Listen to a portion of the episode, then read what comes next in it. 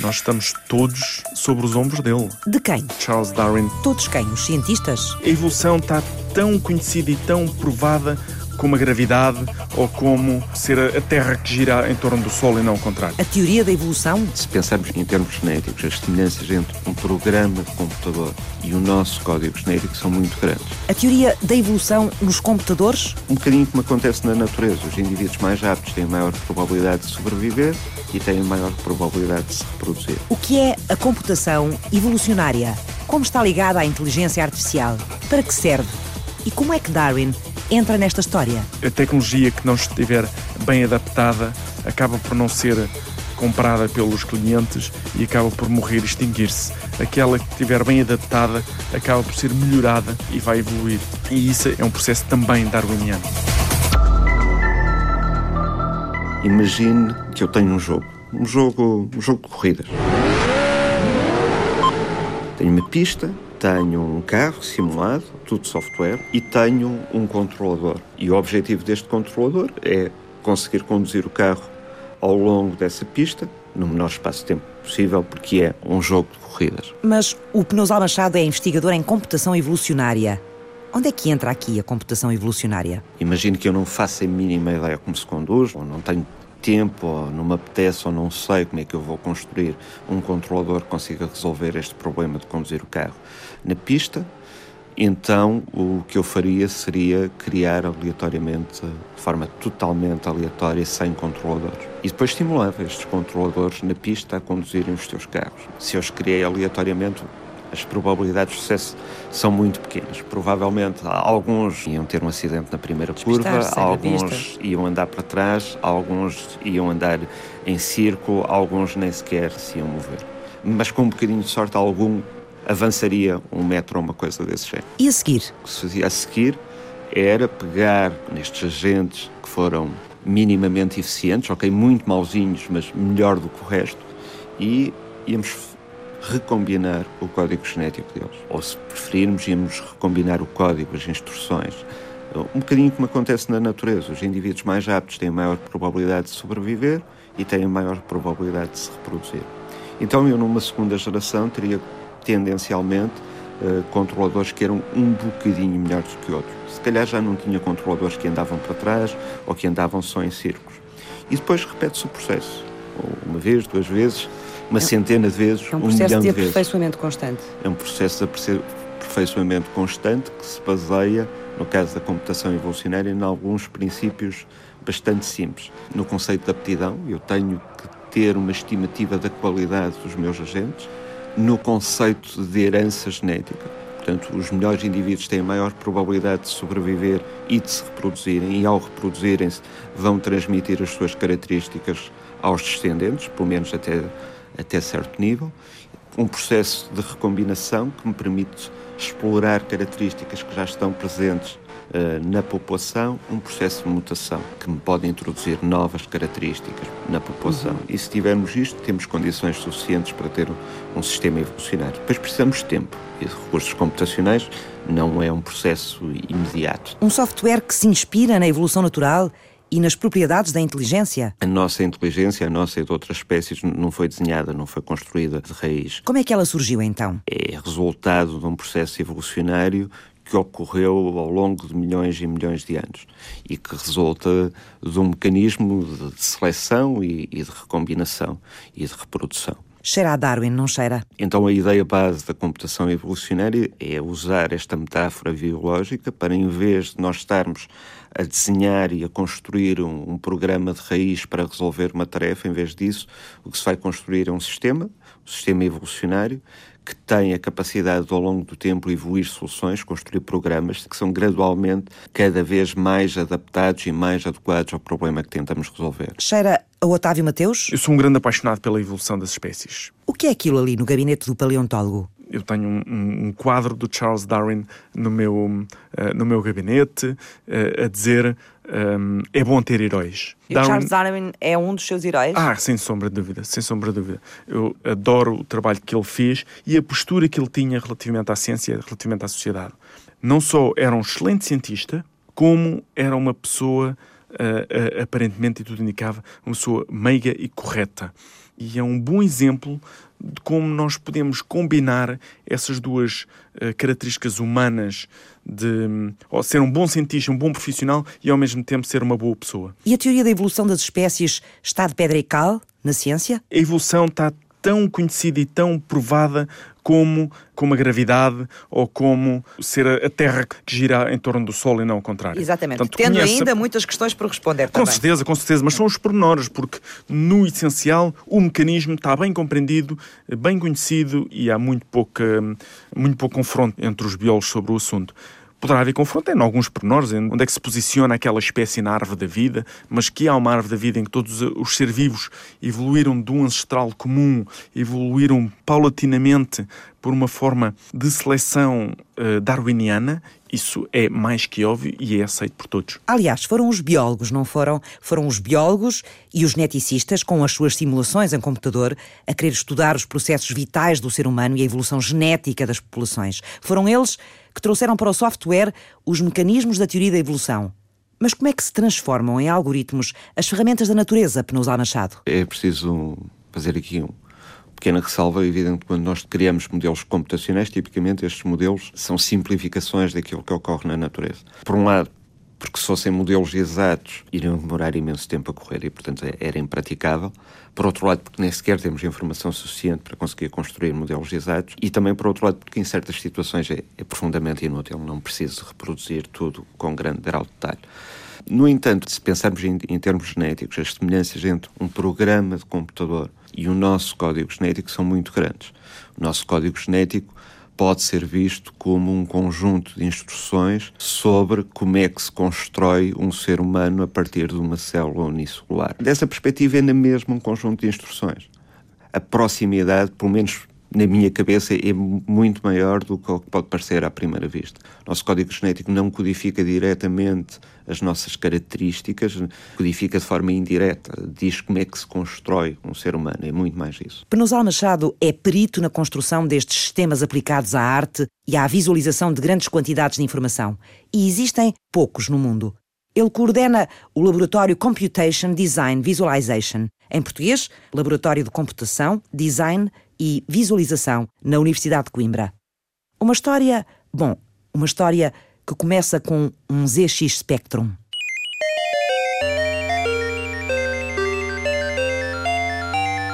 A determinada altura aparece o ZX Spectrum. Ainda teve um? Ainda tive um, claro. Claro que sim. Guardou ou não? Uh, Guardei-o durante vários anos, depois perdi. Eu não faço a mínima de onde está.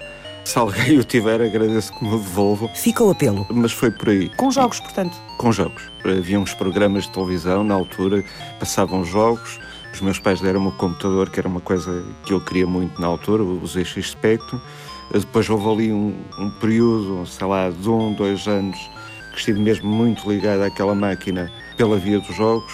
E de pouco tempo depois também começar a, a, programar um bocadinho e a tentar perceber como, como, é que aquilo funcionava. Mas nem todos os adolescentes que jogam se dedicam depois a espreitar as entranhas dos sistemas informáticos. Já havia aí uma curiosidade especial, não? Também na altura os computadores não eram bem como são agora, eram muito mais difíceis de utilizar.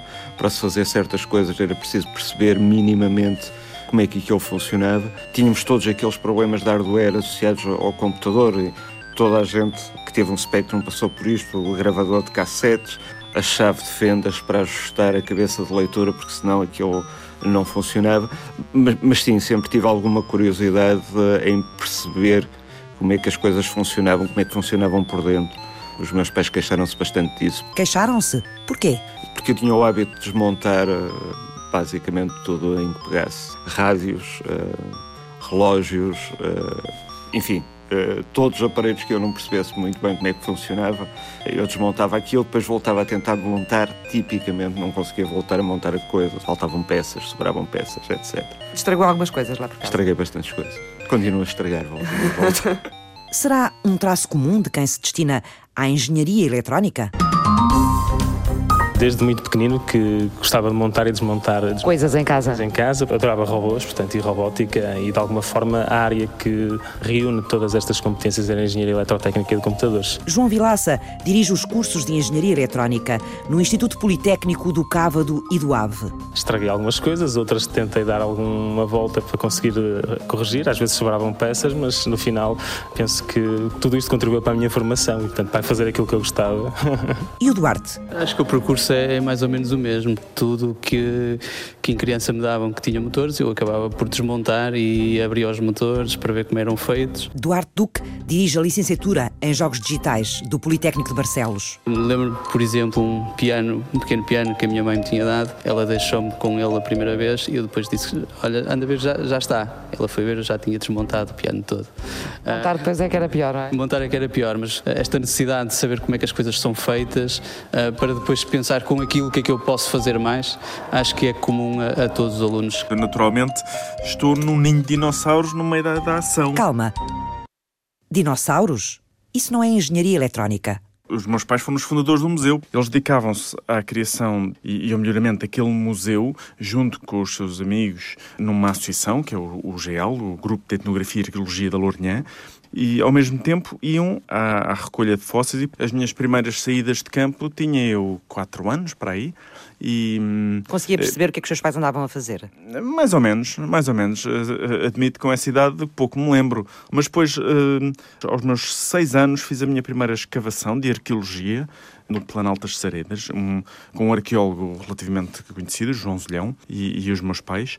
E depois, aos nove anos, faço uma das primeiras descobertas científicas assim interessantes, que era um, um dente enorme de um, de um dinossauro carnívoro. Foi o Otávio mesmo que o encontrou? Sim, sim. Lembro-me bem, porque o meu pai não estava nada contente de eu estar a subir à riba, talvez um pouco perigosa para uma criança de nove anos, mas uh, sai de lá com aquele dente enorme e lembro-me bem dos olhos bugalhados do meu pai olhar para aquele dente e ficar todo contente. E o Otávio?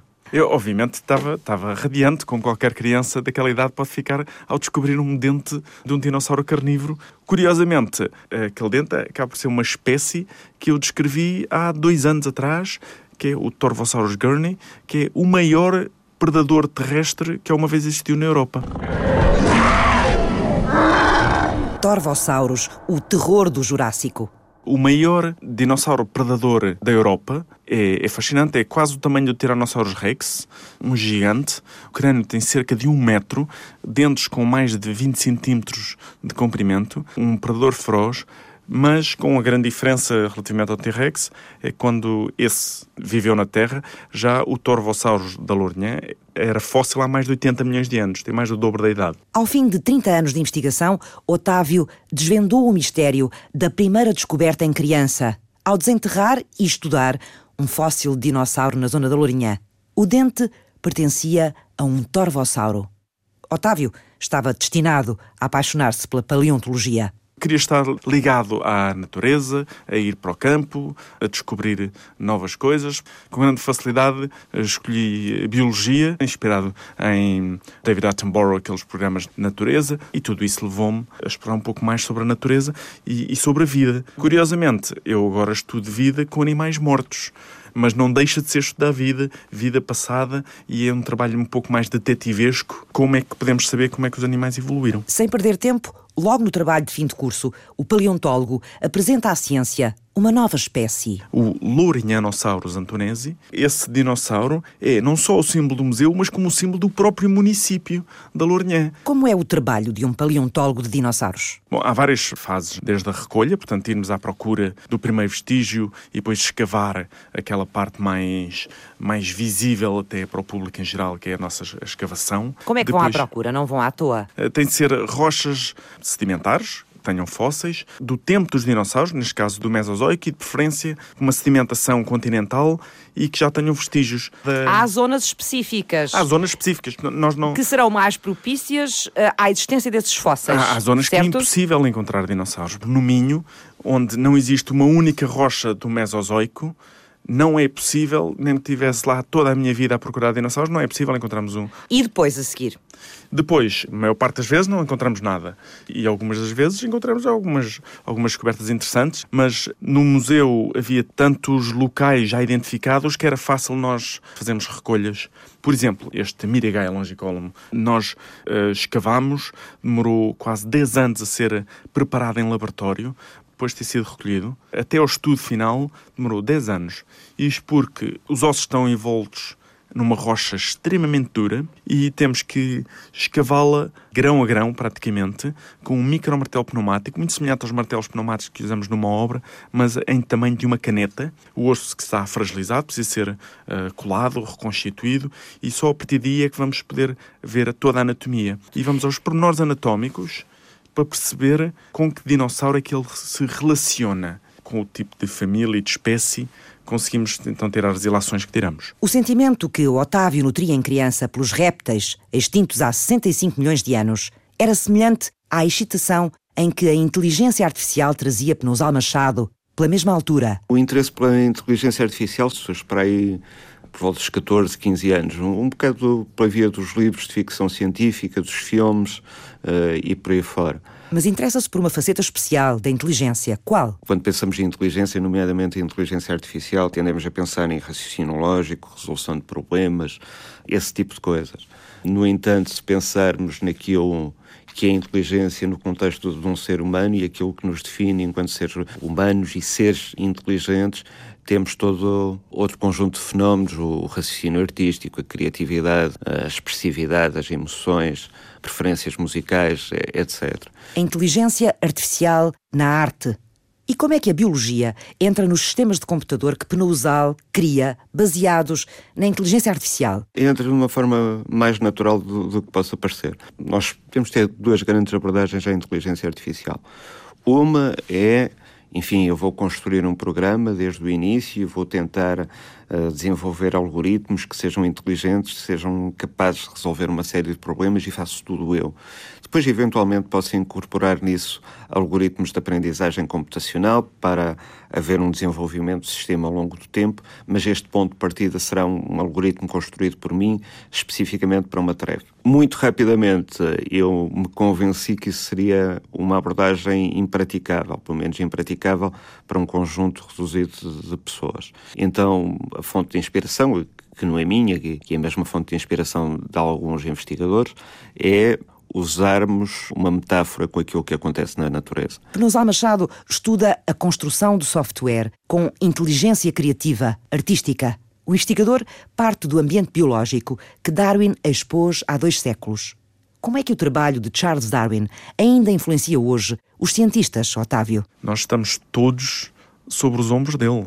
Ah, é? O tempo todo. Todo o meu trabalho só faz sentido numa perspectiva evolutiva darwiniana. Sem a evolução das espécies, ou sem a compreensão da evolução das espécies, era muito mais difícil fazermos o trabalho que fazemos, ou pelo menos compreender da forma como o compreendemos. Darwin. Ler e estudar Darwin parece uma ferramenta natural de um paleontólogo, mas um especialista em software que conhece o pensamento do cientista britânico, tintim por tintim. Quando Darwin escreve o seu livro, que é, que é mais conhecido, Teoria da Evolução das Espécies, é preciso percebermos e termos em consideração que nem sequer se sabia o que, é que era um código genético, nem sequer se sabia qual era o mecanismo de herança de características.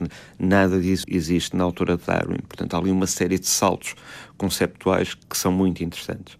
No sentido que ele consegue perceber que há características que são herdadas e que isso acontece necessariamente, consegue demonstrar a sua teoria sem perceber propriamente qual é o mecanismo. Ao pormenor de conhecer e de comparar várias versões da teoria da evolução das espécies? Também é muito interessante ver as diferenças. Há pelo menos umas seis edições, estou a arriscar um número, provavelmente está errado, uh, da teoria da evolução das espécies. É muito interessante ver quais são as diferenças entre as diferentes edições. Há partes que parecem quase ter sido censuradas, outras que foram refinadas, outras que foram aumentadas, e dá para ver isso muito bem. É uma visualização muito bonita, muito interessante do livro. E até o trabalho de Darwin, que pouco viu a luz do sol. Depois também é muito interessante ver que há, um, há uma série de questões com que Darwin estava particularmente interessado, mas caíram mais ou menos no, no esquecimento. há, há um capítulo inteiro sobre a reprodução sexuada e o papel que isso tem uh, na evolução.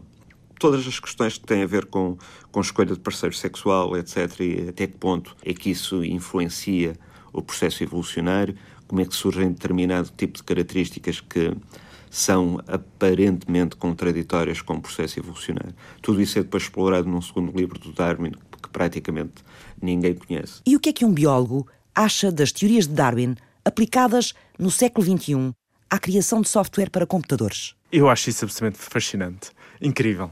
O próprio Darwin já fazia isso, ele fazia algumas comparações de sistemas que evoluíam de forma que agora chamamos de uma forma darwiniana, e uma delas que ele fez era das línguas, por exemplo, da língua, a questão da língua e, das, e dos dialetos e das variedades linguísticas, um pouco como nós vemos uma espécie, uma subespécie, uma, uma população em cada palavra é um gene e nós somos portadores desses genes e nós somos portadores dessas palavras. Permite-nos compreender, por exemplo, como é que o, galego e o português se separaram de uma forma quase, nós na paleontologia diríamos quase vicariante, como é que temos um ancestral comum, até nos permite compreender grandes migrações humanas a partir da língua. Mas podemos aplicar também isso aos computadores, à economia, à população humana. Aliás, o próprio Darwin, ao ler eh, os ensaios de Malthus, é que compreendeu que na, na população humana e na economia, é que compreendeu que podia ser utilizado na evolução das espécies.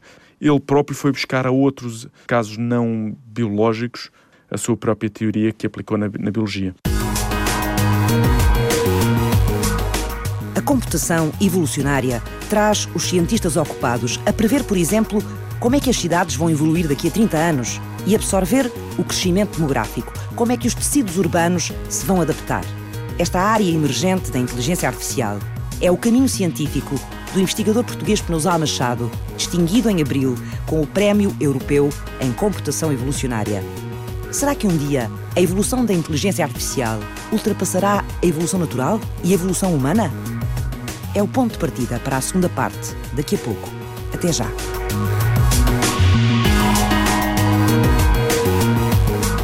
O laboratório de computação que Penousal Machado coordena na Universidade de Coimbra constrói software de apoio à criatividade humana. Definido de forma lata, seria qualquer tipo de programa que pode apoiar um utilizador em tarefas criativas um artista, um, designer, um cenógrafo, um artista, teatro, por exemplo, um cenógrafo, um coreógrafo, um realizador de cinema, por aí, o que a gente aí, quiser. O que a gente quiser. Um arquiteto, depende da tarefa. O que é a criatividade computacional? Não é fácil definir o que é inteligência artificial e, por consequência, também é muito difícil definir o que é criatividade computacional. Há dezenas de boas definições de inteligência artificial, todas elas com alguns uh, defeitos. Há uma que eu gosto muito, que é definir a inteligência artificial como as áreas em que os computadores são piores do que os seres humanos.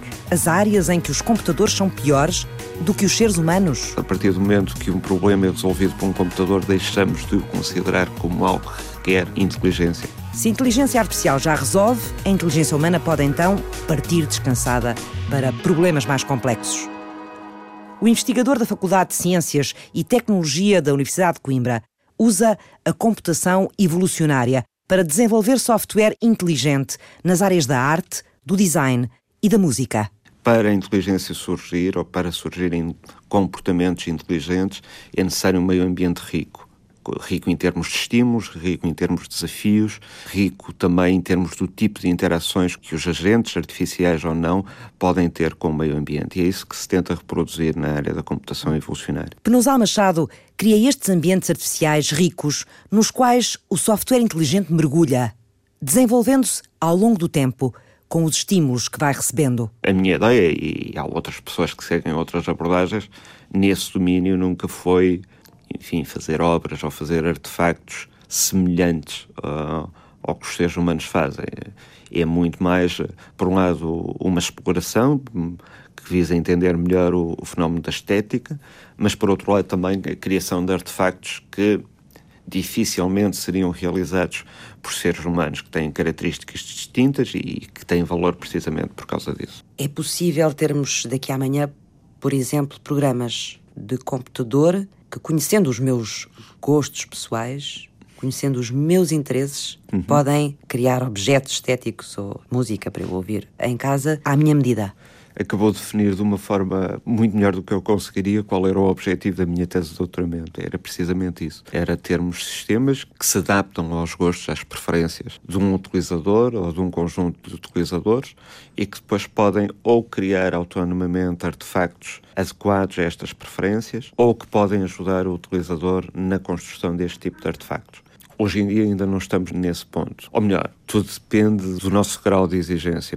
É perfeitamente possível construir, por exemplo, um programa guiado pelo utilizador que ao longo do tempo vai produzindo imagens tipicamente abstratas, que vão de encontro às preferências desse utilizador. Daí a se construir um programa que é capaz de autonomamente criar uma obra que é efetivamente relevante do ponto de vista artístico, é uma grande diferença, é um grande salto conceptual. Isso não. O impacto destas obras no mundo da arte significativo ainda não aconteceu. Licenciatura em Jogos Digitais, porquê, Teresa? Porque era uma coisa que eu gostava de aprender, sempre tinha curiosidade em saber como que as coisas funcionavam e tinha ideias que gostava de ver feitas e como ninguém as faz, vamos nós fazer. Que ideias, por exemplo? Ah, isso é o segredo da alma do negócio.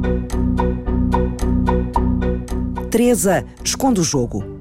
A partir dos passatempos digitais de menina, desenvolveu na cabeça ideias para novos divertimentos originais que espera agora pôr em prática, com a ajuda daquilo que aprende no Instituto Politécnico do Cávado, IAV, em Barcelos. Eu gosto mais de MMOs, RPGs, gosto de alguns puzzles dependendo, gosto muito de plataformas. Plataforma é um, é um jogo em que temos uma, pode ser em 2D ou 3D, temos uma personagem a andar sobre plataformas. Já sei, já sei. O, o, o Mário é um bocado isso, não é? Sim. É. é. ok.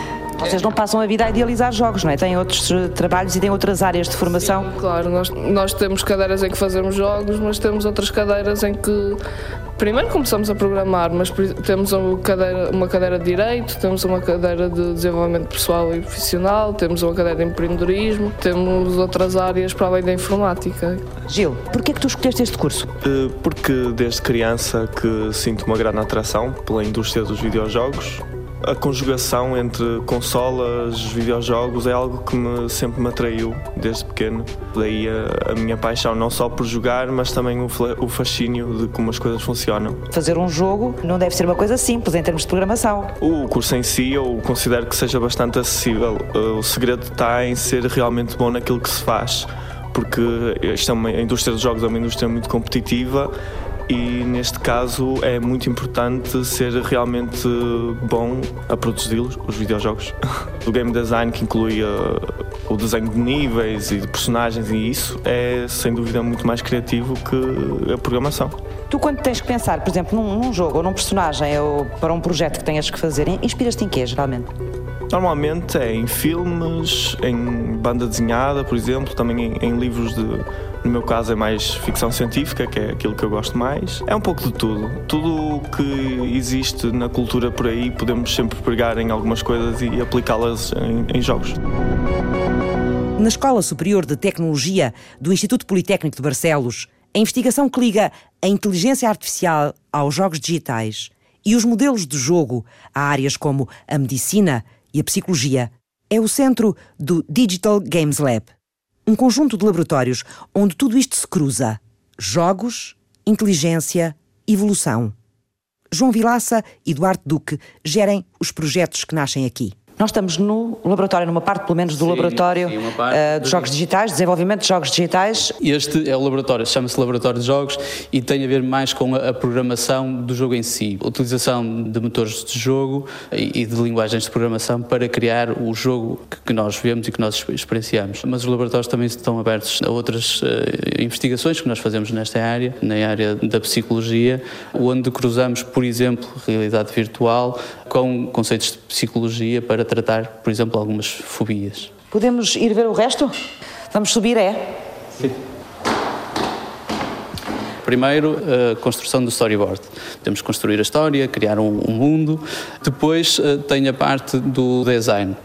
Um jogo é, é jogado em tempo real e, portanto, todas aquelas animações que nós vemos ali têm que ser ajustadas uh, para que seja execuível num computador ter 30, 40, 50 frames por segundo.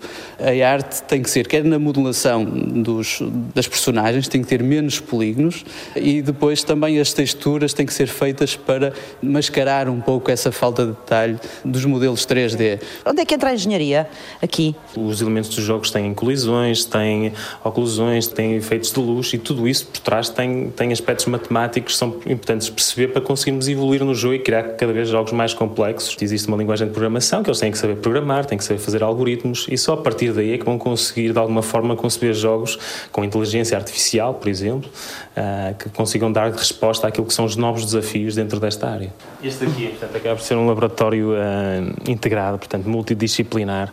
Uh, aqui tentamos fazer de alguma forma a interface entre aquilo que é o jogo e o utilizador, uh, quer na criação de novas formas de interagir com o jogo, mas também na criação de novas formas de o jogo passar informação para o utilizador. E entra a eletrónica, entra a eletrónica, entra também o design e de alguma forma nós tentamos ter aqui um conjunto de máquinas neste laboratório que consigam passar daquilo que é a ideia virtual para a ideia física, onde temos máquinas de prototipagem rápida, máquinas que permitem criar placas de circuito impresso, máquinas de corte corte laser e, portanto, com isso nós conseguimos criar tudo aquilo que é aquele interface necessário para ligar ao jogo. Portanto, daí aparecer cada vez mais novas formas de ligar ao jogo. Na prática estamos a falar dos acessórios muitas vezes que os jogos têm, não é? E que são necessários para jogar, não é?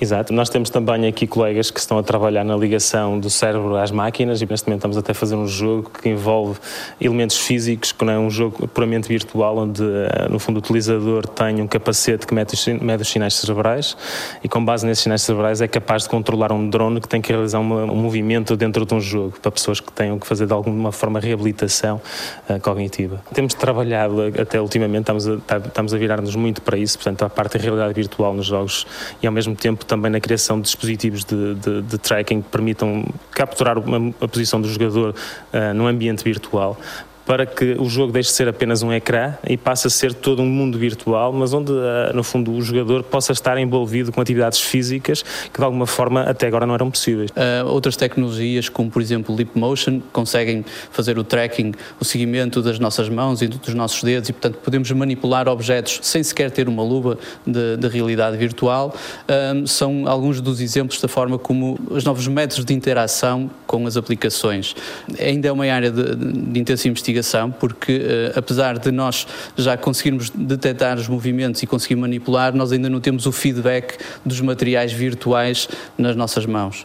Existem outros projetos de investigação que tentam criar produtos, por exemplo, utilizando luvas, que as luvas reagem aos objetos e criam forças nas nossas mãos que uh, simulam o peso ou a força do, dos objetos. A tendência passa muito por aí, tornar tudo cada vez mais real. Será que um dia vamos poder eh, ter eh, à nossa disposição este tipo de programas com este tipo de inteligência e escolher entre eles e comprar um, aquele que se, que se adapta uh, para nós fazermos uh, arte, Portanto, música.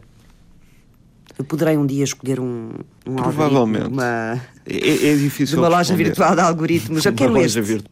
Estamos, estamos no mundo da especulação ou de tentar perspectivar coisas. É, é difícil. É, é, difícil tentar perspectivar exatamente qual, qual vai ser o futuro.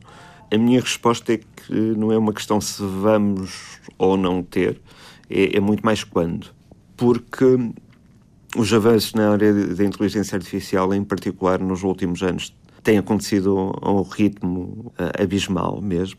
Isso resulta, por um lado, de alguns avanços teóricos, mas por outro lado, também do interesse de, de companhias como a Google, como a Microsoft, como a Amazon na área eu diria que é muito mais uma questão de tempo. Ainda não há um distanciamento histórico que nos permita perceber exatamente o que é que está acontecendo neste período. De uma forma ou de outra, começa a haver uma série de questões que realmente uh, está na altura de as colocar, nomeadamente se assumirmos que estamos próximos, onde próximos podem ser 5 anos, 10 anos, 30, 50 anos, de uma perspectiva histórica será sempre próximo da, emergência de, de máquinas verdadeiramente inteligentes e verdadeiramente autónomas. Então isso tem uma série de consequências éticas, filosóficas, e esse debate uh, começa a fazer sentido. Nosal Machado acaba de receber o Evostar Award deste ano. o Prémio Europeu pelo contributo que o trabalho dele deu ao mundo da computação evolucionária. Como é que o próprio investigador encontra o que o distingue em relação aos outros, aos outros parceiros de ciência? Isso é uma pergunta muito difícil de responder, pelo menos para mim. E eu acho que, que o que acaba por ser distintivo é, por um lado, a área. Eh, não há tanta gente quanto isso a trabalhar. Eh, na Europa? Nem na Europa, nem no mundo, a trabalhar na ligação entre computação evolucionária e artes. Já trabalho na área há muito tempo e, e, se calhar desde uma fase em que a área era muito embrionária. E nesse sentido gosto de pensar, eh, embora não seja necessariamente verdade, que dei um contributo para o desenvolvimento desta área específica e penso que terá sido esse contributo que foi, que foi reconhecido. A área da computação evolucionária tenta transformar os princípios da teoria da evolução das espécies de Darwin em algoritmos, criando sistemas inteligentes capazes de resolver problemas muito complexos.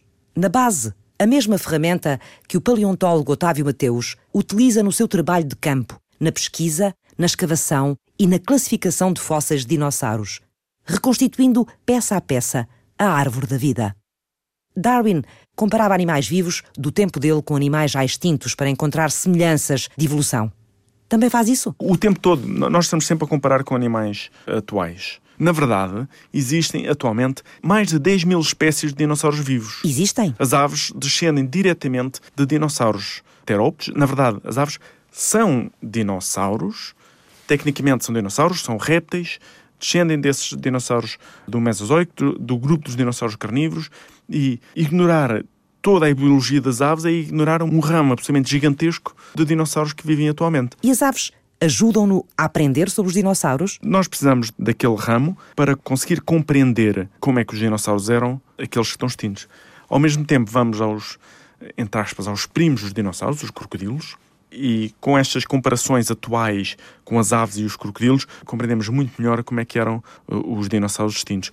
E vou-lhe dar um exemplo. A pele das aves atualmente, nós sabemos, tem penas. Mas essas penas são penas dinossaurianas, são penas que alguns dinossauros já tinham algumas penas e as próprias aves continuam a ter nas patas pele igual àquela que encontramos nas pegadas de alguns dinossauros. Em ambientes ótimos, às vezes a pele fica preservada com as escamas com milhões e milhões de anos e essas escamas, aquele padrão, é exatamente o mesmo àquele que vemos numa pata de um pombo, de um canário ou de uma galinha. Nós vamos recorrer a tudo o que pudermos, um bocado num trabalho detetivesco. Nós temos que ir com pistas tentar descobrir o que nós precisamos saber na, na paleontologia. Otávio, não lhe chamam o Darwin português, mas sabe que lhe chamam o Indiana Jones português? Pois já ouvi isso, sim. Já? acho curioso, acho piada. O, o Indiana Jones tem uma história uh, curiosa. O verdadeiro Indiana Jones, ainda mais. O verdadeiro Indiana Jones foi Roy Chapman Andrews, um explorador do American Museum que foi para a Mongólia à procura de vestígios humanos. E não descobriu vestígios humanos, na altura pensava-se que era no centro da, da Ásia que os humanos tinham evoluído, atualmente sabe-se que vem, da, vem de África. Mas ele foi à procura de vestígios humanos e acabou por encontrar ovos de dinossauro. Roy Chapman Andrews, nós olhamos para as fotografias dele, ele tinha aquele chapéu uh, tipo Indiana Jones, aquele, aquela pistola no coldre, tipo, tipo Indiana Jones. Não tinha chicote, mas uh, tudo o resto tinha um, um, um, semblante e um, e um estilo muito semelhante. E quando, quando Hollywood acaba por, por criar aquela, aquela personagem, ela é inspirada diretamente em Roy Chapman Andrews. E quando nós fomos. Um, à Mongólia, ao deserto de Gobi, nós no fundo tivemos a seguir as pegadas de Roy Chapman Andrews, o verdadeiro Indiana Jones. Bom, o chapéu que o paleontólogo usa traz, pelo menos, verdadeiras semelhanças. E as aventuras? As aventuras também imprimem uma certa analogia. Mas é verdadeiramente interessante estas aventuras que nós, nós acabamos por ter uh, ao explorarmos sítios completamente inexplorados, às vezes uh, hostis e, e difíceis. Com coisas inesperadas que acontecem, não é? O tempo todo o tempo todo. Deixe-me contar-lhe uma história de uma, de uma das, dessas expedições. A nossa primeira expedição na floresta do Laos, eh, nós íamos escavar um dinossauro saurópodo, mas os aldeões mostraram-se um pouco hum, perturbados pela situação, porque para eles aquilo não eram ossos de dinossauro, aquilo eram os ossos do búfalo sagrado que puxa o sol todos os dias, para a mitologia do Laos. E quando o búfalo morre, cai e lá estavam os ossos. Aqueles eram os ossos sagrados. Nós tivemos que sacrificar um porco para podermos escavar um dinossauro E sacrificaram? É, sim, com certeza. Mas sacrificaram o quê? Deram o porco, foram eles que Deram o porco e foi. sacrificaram. Ou foram Exatamente. vocês Não, mesmo? foi, que nós fizeram- acabámos de pagar, pagar o porco, eh, que foi comido num, num, num banquete por toda, por toda a gente.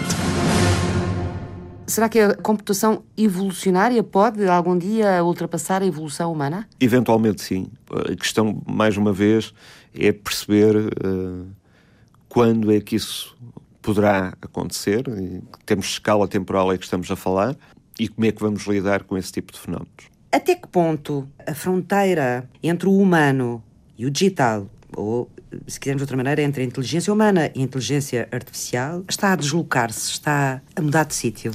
Eu, eu acho que essa fronteira se vai esbater naturalmente durante os próximos anos. Então, e qual é que é a duração do programa? Fizeram este programa Penusal Machado. Tire-me uma dúvida só. Penusal Machado são dois sobrenomes. Ah. Qual é o seu nome? Fernando. Fernando, ok. Otávio Mateus. Aproveito para convidá-la a visitar um museu da Lourinhã e, porventura, fazer algo em direto ali com os dinossauros. Prometo que eles não mordem. Muito, pelo menos. Não sei, vocês da maneira que já estão evoluídos, qualquer dia conseguem trazê-los de volta. Era bom. João Vilaça. Nesta área está a caminhar muito para aquilo que é a realidade virtual, para as novas formas também de imersão do jogador, do utilizador. Acho que poderá ser um caminho que vai acontecer. Duarte Duque. Olhem para esta indústria como algo que pode dar um retorno financeiro muito significativo. Francisca Alves fez o apoio à produção. Diogo Manso cuidou da pós-produção áudio. Eduardo Maio realizou e apresentou. Pronto, é, é basicamente isso.